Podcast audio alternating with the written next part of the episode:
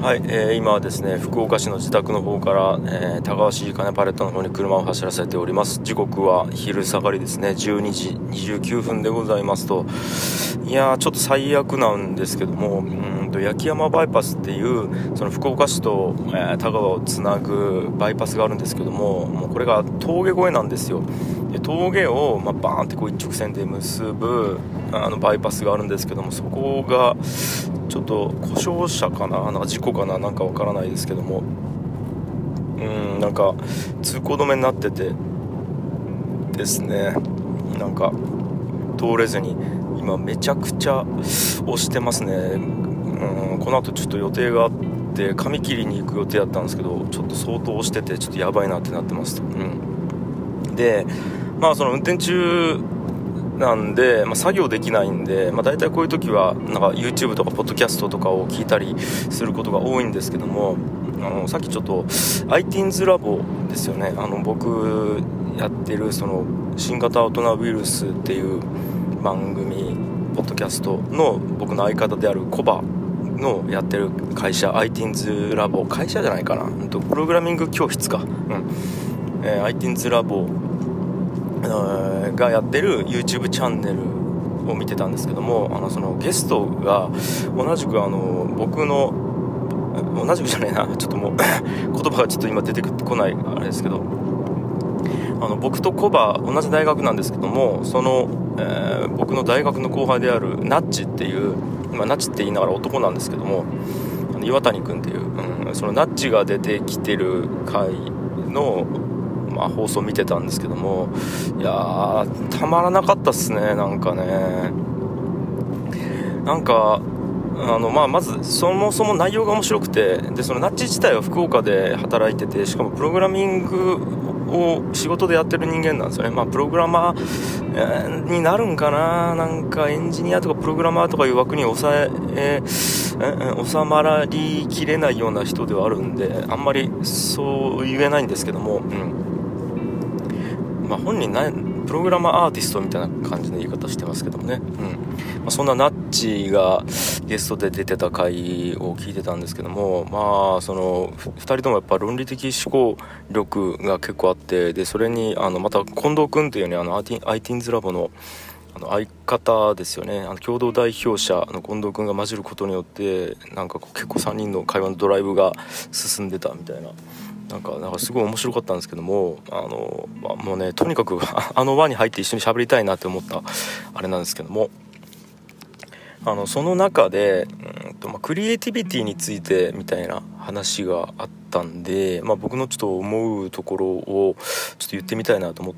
てるんですよ、まあ、4人目の参加者みたいな感じで。うんあのなんかあれ議題は何やったかな、えーと、全ての人に対してクリエイティビティが必要かどうかみたいな話だったんかな、うん、で、えーと、中の話では、まあ、クリエイティビティ必要だと思ってると。全ての人がクリエイティビティを持てばいいとは思いつつもなかなかそれって辛いことなんだよねみたいな話であれちょっとうろ覚えですけど確かそんな結論に至ってたと思うんですけども僕なりの見解で言うとの結構全ての人がクリエイティビティを、う。ん、持たなくてもいいっていう考え方が、うんまあ、ありますと。でこれ何かっていうと,、えーと、人類全体の、うんと、どの割合をどこに配置するかみたいな話なんじゃないかなと思ってて、あの人類全体を一つのチームとして見た時にクリエイティビティを推進させる担当の人間も必要だし一切それがない人間も必要だと思ってるって感じなんですよね。うん、あのクリエイティビティって、えーと、今までなかったものを作り出すっていうことななんとなくそういう定義だと思うんですけども、うんとかまあ、自分で作り出す行為、まあ、今までなかったかどうかは置いといて自分から作り出す行為だと思うんですけどもその先にあるものって人類が今まで見たことがないものを作り出すっていうことが、えー、とそのクリエイティビティを持つ側の人の役割としてあるような気がしてるんですけども。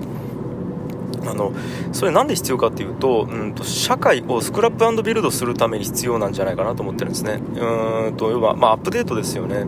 進化と言ってもいいんですけどまあ進化っていうとちょっと進んでいくっていう意味が強すぎるのであの、まあ、対価も別に僕はいいと思ってるんですけど要は新陳代謝を起こす、えー、スクラップビルドを起こして変化をしていくっていうことなんですけどもあのその役割の人間が一定数いないと、えー、よどんな水になって死んでしまうとまずそう思ってて。でクリエイティビティ高い人っていうのはそのそっち側、えーと、と担当の人っていうことですね。あの変化担当の人、うん、で世の中じゃあ全員が変化担当の人だったらどうなるかっていうとそれはそれでまずいんじゃないかなと思ってて変化してできたものを、えー、とこれいいなと思ったらそれを愚直に継続した方が効率が良かったりする場合もあるんですよ。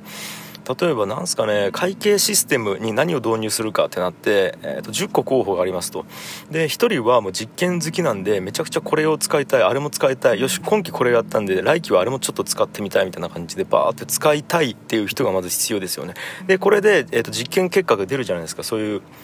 あの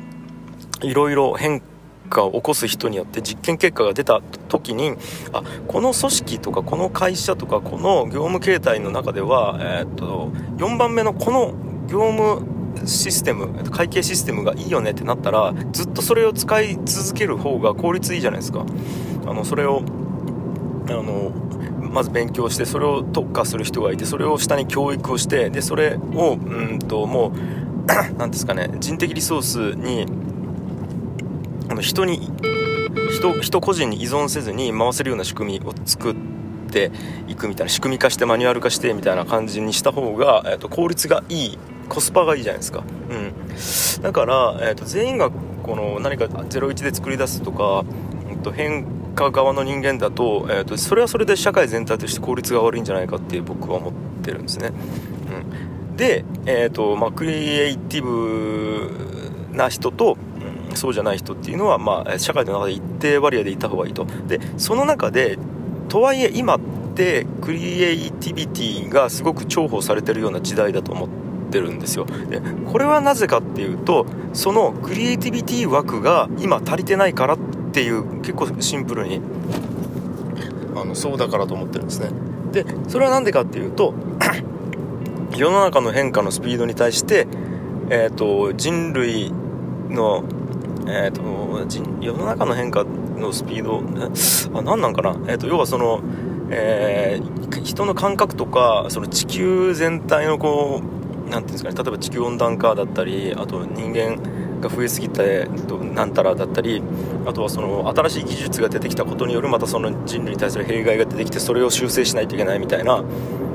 あの、まあ、簡単に言うとあれですよね。なんかこうスマホという技術が出てきたことによってそのスマホ依存症みたいなことが出てきたのでまたそれに対して対処していかないといけないみたいな。なんか便利なものが出るとその光と影があるので闇の闇の部分が出てくると思うんですけども